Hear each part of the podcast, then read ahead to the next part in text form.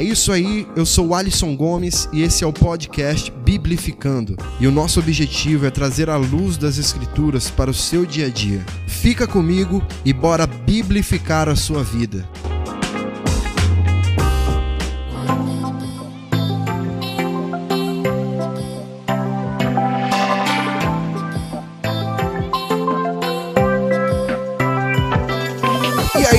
Vocês estão bem? Eu espero que sim. Para aqueles que nos ouvem pelas plataformas digitais ou pela rádio Adonai Web, sejam muito bem-vindos ao episódio de número 34 do podcast Biblificando. O assunto que nós vamos tratar aqui hoje foi sugerido por uma ouvinte do nosso podcast e é um assunto que eu vinha enrolando aí para trazer aqui justamente pelo fato de que é um assunto que traz muita discussão e muita polêmica também consigo. Há quem defenda que esse dom cessou, que não há mais serventia nele, Há quem diga que esse dom seja essencial por ser a maior prova de que o Espírito Santo habita em nós, está em nós, né?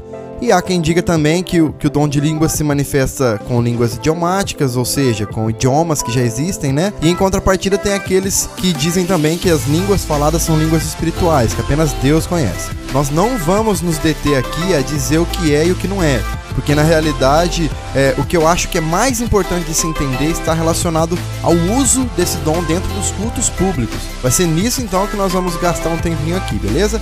Então fica comigo porque o tema de hoje é o uso do dom de línguas.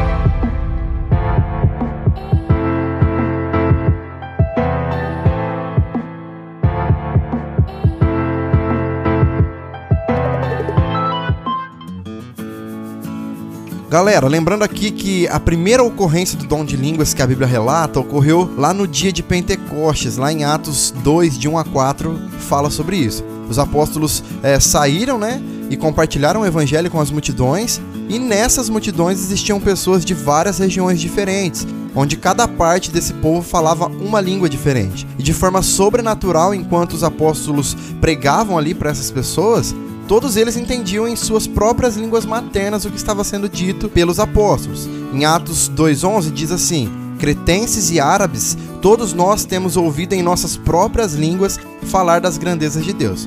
Claramente, nessa ocasião específica, nós entendemos que as línguas faladas pelos apóstolos ali realmente eram idiomas que já existiam, né? Esse é um texto, inclusive, usado para defender a ideia do dom de língua ser exclusivamente sobre línguas idiomáticas, idiomas humanos que já existem. Por outro lado, algumas pessoas se apropriam de outros textos para refutar essa ideia e provar que o dom de línguas é um dom que é manifestado com uma linguagem espiritual, que apenas Deus entende e um dos textos mais usados para defender essa ideia é o de 1 Coríntios 14, versículo 2, que diz: Pois quem fala em língua não fala aos homens, mas a Deus. De fato, ninguém o entende. Em espírito fala mistérios.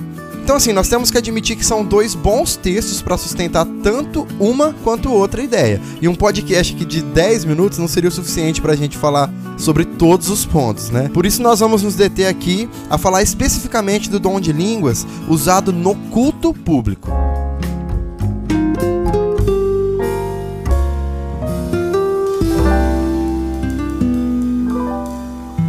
Gente, é fato que nós servimos a um Deus que é soberano sobre todas as coisas e que certamente ele pode dar à pessoa o dom de línguas, né, por um propósito específico que ele tenha. Como diz lá em 1 Coríntios 12, 11, o Espírito Santo é soberano na distribuição de dons espirituais e ele faz isso da maneira como ele acha melhor, para que um propósito seja cumprido.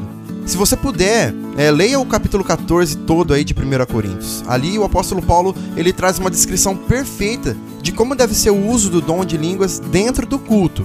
Nós vamos ler aqui alguns versículos para nos ajudar a entender melhor essa questão, certo?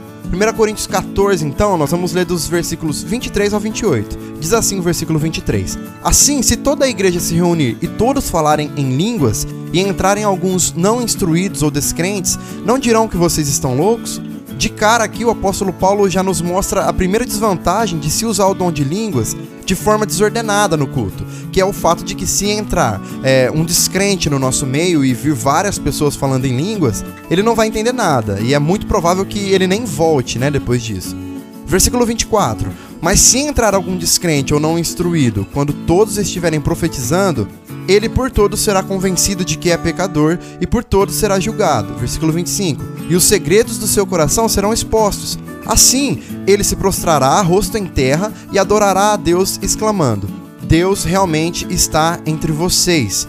Aqui, Paulo ele está falando sobre a importância maior que existe no dom de profetizar sobre o dom de línguas. E profetizar aqui nada mais é do que pregar a palavra de forma inteligível, de forma que todos entendam o que está sendo dito e pregado com base na própria palavra.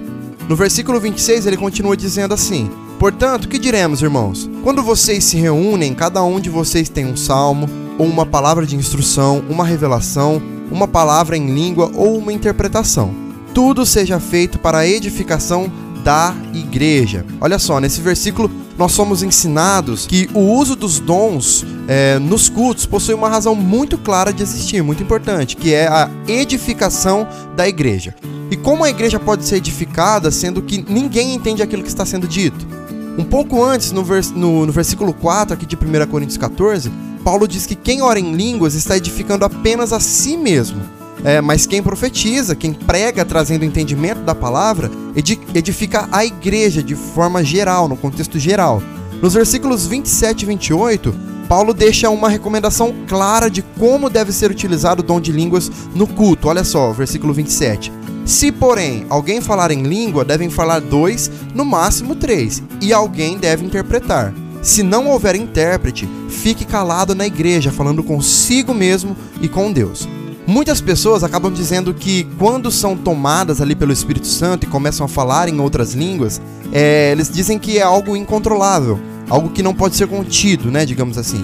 Mas irmãos, isso é algo muito incoerente de se pensar. Primeiro porque quando nós lemos Gálatas 5, do 22 ao 25, nós aprendemos que o fruto do Espírito é o domínio próprio.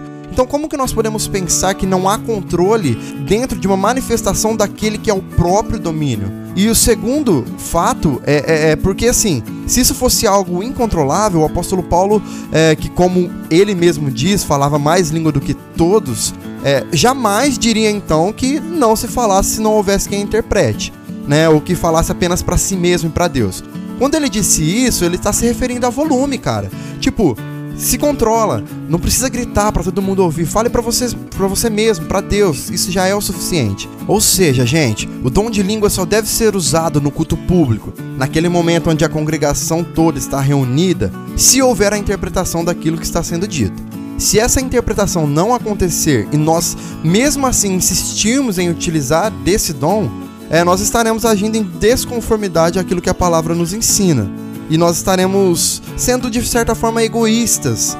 E aquilo que deveria ser bênção em nossas vidas e nas vidas dos nossos irmãos vai acabar trazendo é, algo de negativo, né? trazendo confusão para o povo de Deus.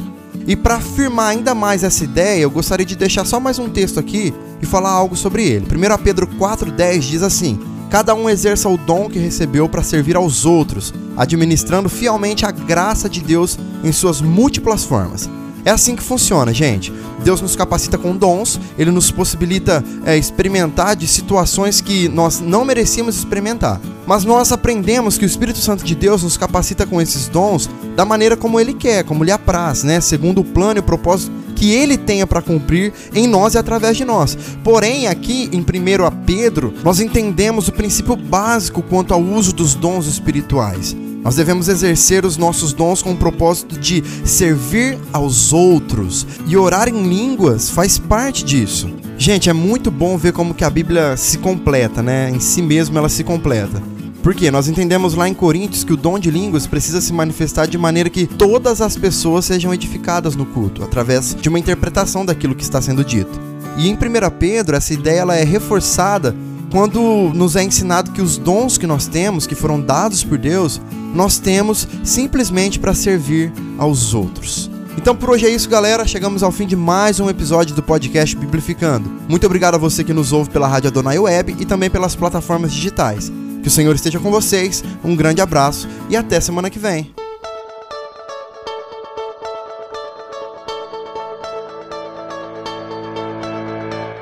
É isso aí, nós vamos ficando por aqui, felizes por mais essa experiência que Deus tem nos proporcionado de poder crescermos juntos aí em conhecimento da palavra.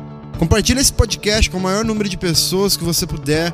Envie aí nos seus grupos de amigos, da família, da sua igreja e use deste artifício para ser um propagador da palavra de Deus, ok?